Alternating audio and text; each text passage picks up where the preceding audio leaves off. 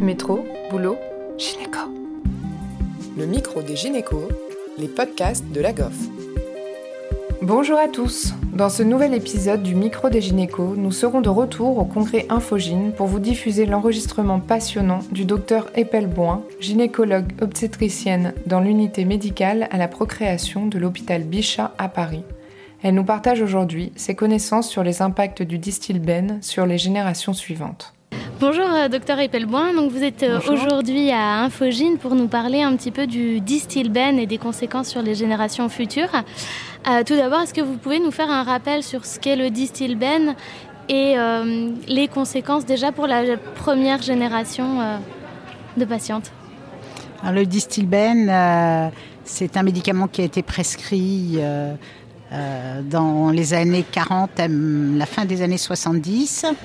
20 ans avant aux États-Unis et puis ensuite en France. Et euh, c'est parti sur euh, euh, la synthèse d'une hormone d'un estrogène de synthèse par un médecin qui s'appelait Dodds en 1938. Et puis en 1946, on a euh, prôné la théorie des avortements, qui était euh, une théorie qui était recherchée par tout le monde pour lutter contre le malheur fausse couche, qui a toujours été un malheur récurrent pour les femmes. Et on a pensé, parce qu'on commençait à savoir doser les oestrogènes dans les urines, que puisqu'il y avait moins d'estrogènes dans les urines des femmes qui faisaient des fausses couches, on pouvait leur en donner. Donc c'est ce qu'on a appelé la théorie hormonale des avortements. Et là-dessus, sur une erreur de théorie sur une conviction intime, c'est euh, greffer un drame pour plusieurs générations. Et c'est aussi un modèle extraordinaire de... Euh, dans lequel ont participé l'industrie pharmaceutique, les autorités sanitaires, les patients, les associations. Et c'est certainement un modèle à retenir parce que euh, le, cheminement de toute cette histoire, euh, dont je vais vous conter quelques mots, euh, peut se reproduire à tout moment. Donc transmettre cette histoire me semble quelque chose de très important parce que à partir de 46, eh bien, euh, à peine six ans après, un Américain qui s'appelle Dickman a publié une magnifique étude. C'était une des premières études randomisées double aveugle comme il n'y en avait pas à l'époque, comparant 800 femmes enceintes euh, à qui il a donné du distilbène et 800 à qui il n'en a pas donné. Et il a conclu en 1953, et ça a été publié dans l'American Journal, que il n'y avait pas de bénéfice pour les femmes enceintes à prendre du distilbène pour lutter contre les fausses couches, les fausses couches tardives et les accouchements prématurés. Ça a été écrit, ça n'a pas été lu, ça n'a pas été écouté. Et donc la prescription a continué. Il y a même eu une augmentation des, euh, un élargissement des indications euh, pour stopper l'allaitement, en prévention des fausses couches, euh, s'il y avait eu une mort in tous accidents obstétricaux. Et même il y avait des affiches qui disaient prenez du distilbène avec un bébé un peu cadom là, magnifique, disant yes, j'existe grâce au distilbène. Et puis les premières constatations, ça a été 1970, un Américain de la même équipe qui s'appelle Herbst, qui euh, a décrit 8 cas d'adénocarcinome à cellules claires ou ACC euh, chez des très jeunes filles. C'était des cancers dont on ignorait l'existence dans une telle importance. Et l'année suivante, il a montré l'adéquation et le lien entre ces cancers et la prise de distilbène par la mère.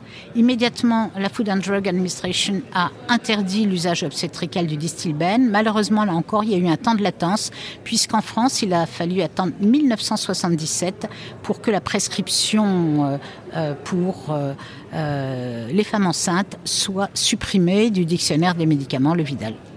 D'accord, donc les conséquences sur la génération 2, elles, elles, étaient plutôt au niveau de, des des GU, des morts in utero, euh, des cancers du sein et de l'infertilité, c'est ça? Alors d'abord l'adénocarcinome à cellules claires, parce mhm. que c'est quand même un cancer euh, qui a entraîné des hystérectomies et des traitements radicaux. Et deuxièmement, ça a été l'ensemble des conséquences sur la vie reproductive liées à des anomalies utérines. Donc les premières anomalies utérines ont été décrites en 1977, toujours dans la même équipe par euh, Kaufmann. Et on a découvert des images que vous, peut-être dans votre génération, vous n'avez jamais vues, des des utérus hypoplasiques, des utérus santé, des constrictions médiocavitaires.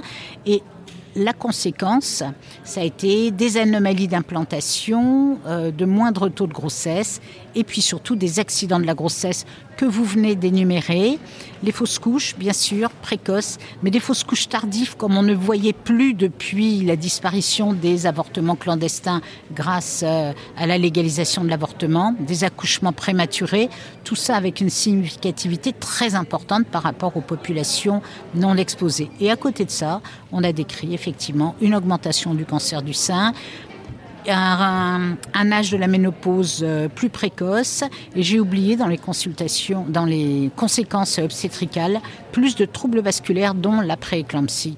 On a également décrit dans cette population une survenue de troubles euh, d'ordre psychologique ou psychiatrique euh, plus importante. Et donc, suite à ce scandale, on a cru que ça s'était arrêté à la génération numéro 2. Mais finalement, de ce que j'ai pu entendre, la génération 3 est impactée aussi. À quel point? Il faut bien comprendre que on a cru, on n'a pas cru, c'est-à-dire ça n'intéressait pas grand monde. Il y a quelques équipes qui se sont spécialisées dans le suivi euh, de ces femmes, mais la plupart du temps, les médecins qui avaient prescrit, alors qu'ils n'étaient pas dans la faute, ils ont simplement à un moment cru avoir trouvé une solution pour des personnes qui avaient eu des malheurs obstétricaux, ont été ensuite dans euh, un déni extraordinaire. Donc absence de réactivité des autorités, déni de la part des médecins. On a beaucoup dit par exemple que euh, on avait moins prescrit en France, on avait donné des doses moindres qu'aux États-Unis, donc il n'y avait pas de souci. Circuler, il n'y a rien à voir. Euh, on nous disait mais vous allez affoler les gens et donc toute l'idée, c'était ne pas affoler. Et j'ai souvent parlé, je suis contente d'évoquer son nom là, du docteur Anne Cabot, qui a été une véritable lanceuse d'alerte dans euh, les années 70 et qui a été menacée de radiation euh, du Conseil de l'ordre parce que c'était de la désinformation. Donc maintenant, je vais répondre à votre question, mais on n'avait pas oublié puisqu'on n'y pensait pas. Et puis brusquement sont apparues les études sur la troisième génération, essentiellement de euh, l'équipe du National Cancer Institute américain, puisque eux, ils avaient un registre des cancers du vagin et ils ont des registres du cancer. Et donc, euh, il y a des cohortes de femmes exposées au distilbène. Euh, c'est la cohorte DES-AD, enfin euh, donc en français on dit de SAD, mais ça ne veut pas dire grand-chose. Donc cette cohorte-là a été suivie. Ils ont d'abord inclus euh, en 2001, puis en 2009, puis en 2019 euh, des jeunes femmes et des témoins exposés, non exposés. Et puis ensuite ils ont fait du suivi. Et puis ils ont pu regarder ce qui s'était passé dans la deuxième génération. À la naissance, les malformations pour les filles et les garçons nés de mères exposées et ensuite les problèmes de développement, de malformation qu'on connaît un petit peu plus et le cancer. Et à présent, puisque euh, il y a quand même beaucoup de jeunes femmes en âge de procréer, euh, les troubles de la vie reproductive à type d'irrégularité menstruelle et euh, d'aménorrhée qui sont beaucoup plus importants dans la cohorte qui a été euh, décrite aux États-Unis en France. On a essayé de s'intéresser à la deuxième puis à la troisième génération. On avait le gros handicap qu'il n'y a pas de registre en France. On a très peur des registres en France. Il y en a un petit peu plus maintenant avec euh, un, encadrement un petit peu différent. Et donc euh, l'association euh, Réseau DES menée par Madame Anne Levadou et puis la Mutualité française ont décidé ainsi que l'Agence nationale du médicament ont décidé de débuter euh, avec euh, l'aide de l'équipe de l'hôpital Saint-Vincent-de-Paul, donc Michel Tourner, moi-même, puisqu'on était très très occupés par ces problématiques-là, de lancer une grande étude euh, sur le volontariat avec donc une, une information un petit peu tout venant qui nous a permis de récolter 3000 expositions en distilbène et 3000 non-expositions. Alors une étude qui a des des défauts qu'on peut lui reprocher, mais on a à un moment pensé que c'était mieux que rien, puisque c'est rétrospectif et c'est sur la base du volontariat. Et donc on a montré premièrement pour la deuxième génération une augmentation à peu près deux fois. Donc euh, ça évoque euh, la même chose qu'un antécédent dans la famille très proche du cancer du sein. Pas d'autre augmentation des cancers, ce qui est fondamental, et dans la troisième génération, une augmentation euh, des malformations génitales chez les petits garçons euh, nés de la troisième génération de filles et de fils exposés. Par contre, pas d'anomalie génitale chez les filles de fils et de filles exposés, comme on aurait pu le craindre. C'est un peu ce qu'on guettait.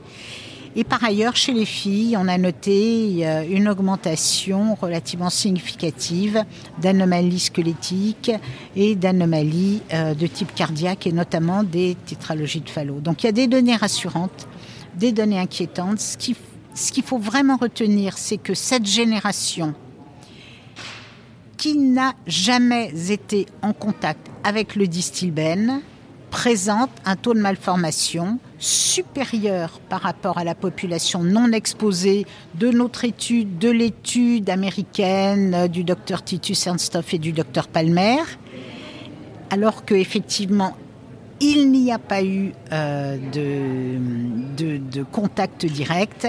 Et donc ça oriente vraiment vers euh, cette notion de euh, mécanisme de perturbateur endocrinien avec probablement une altération épigénétique liée à l'inondation supraphysiologique en estrogène de synthèse pendant la vie conceptionnel très précoce.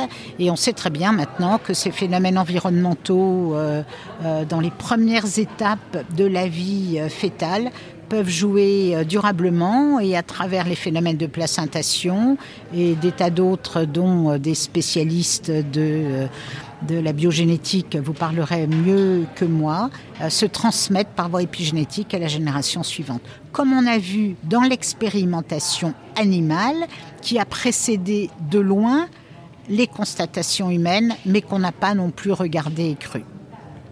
c'est très intéressant et ça pose un peu la question euh, plus largement euh, du fait que là, même dans des projets de PMA, il y a, d'autres médicaments et d'autres euh, choses qu'on utilise et qui peuvent aussi peut-être avoir un impact euh, futur euh, sur plusieurs générations. Absolument, c'est vrai pour tout. On a. Je vous répondrai d'abord par une petite parenthèse en disant que moi, quand j'ai appris l'obstétrique, on me parlait, quand on parlait du placenta, le vocabulaire c'était de dire la barrière placentaire. Et moi maintenant, quand je donne des cours, j'ai toujours parlé depuis 20 ans du filtre placentaire. Donc les mentalités ont changé. On a compris tout ce qu'on sait à l'heure actuelle que euh, le placenta est une éponge à travers laquelle passent des choses de la maman euh, au bébé. Cette parenthèse euh, étant fermée, je pense effectivement que si on se limite au domaine de la procréation assistée, il faut vraiment s'interroger sur l'ensemble des substances qu'on peut être amené à donner dans cette période périconceptionnelle. Et je pense que l'exemple qui nous interroge le plus à l'heure actuelle, c'est les traitements de préparation en vue d'un transfert d'embryon congelé. Vous savez qu'il y a soit un traitement d'hormonosubstitution avec œstrogène puis progestérone à dose supraphysiologique. Comme il n'y a pas de corps jaune, eh bien, il faut traiter s'il y a grossesse jusqu'à la fin du troisième mois le relais placentaire. Et quand on compare au cycle semi-naturel ou spontané ou un petit peu stimulé, on s'aperçoit, euh, nous venons euh, de présenter une communication euh, qui a été sélectionnée à l'Echereux récemment, sur l'idée qu'il n'y a que dans les traitements d'hormonosubstitution qu'il y a une augmentation des troubles vasculaires, c'est-à-dire toute l'hypertension gestationnelle et la prééclampsie, de façon très significative, comparée à la fois euh, à la population générale, au transfert d'embryons frais et au transfert d'embryons congelés quand ça se fait autrement c'est-à-dire en cycle semi-naturel. Or, on a longtemps dit, peut-être que tout ça c'est lié à la technique, à la congélation, au milieu de culture, etc.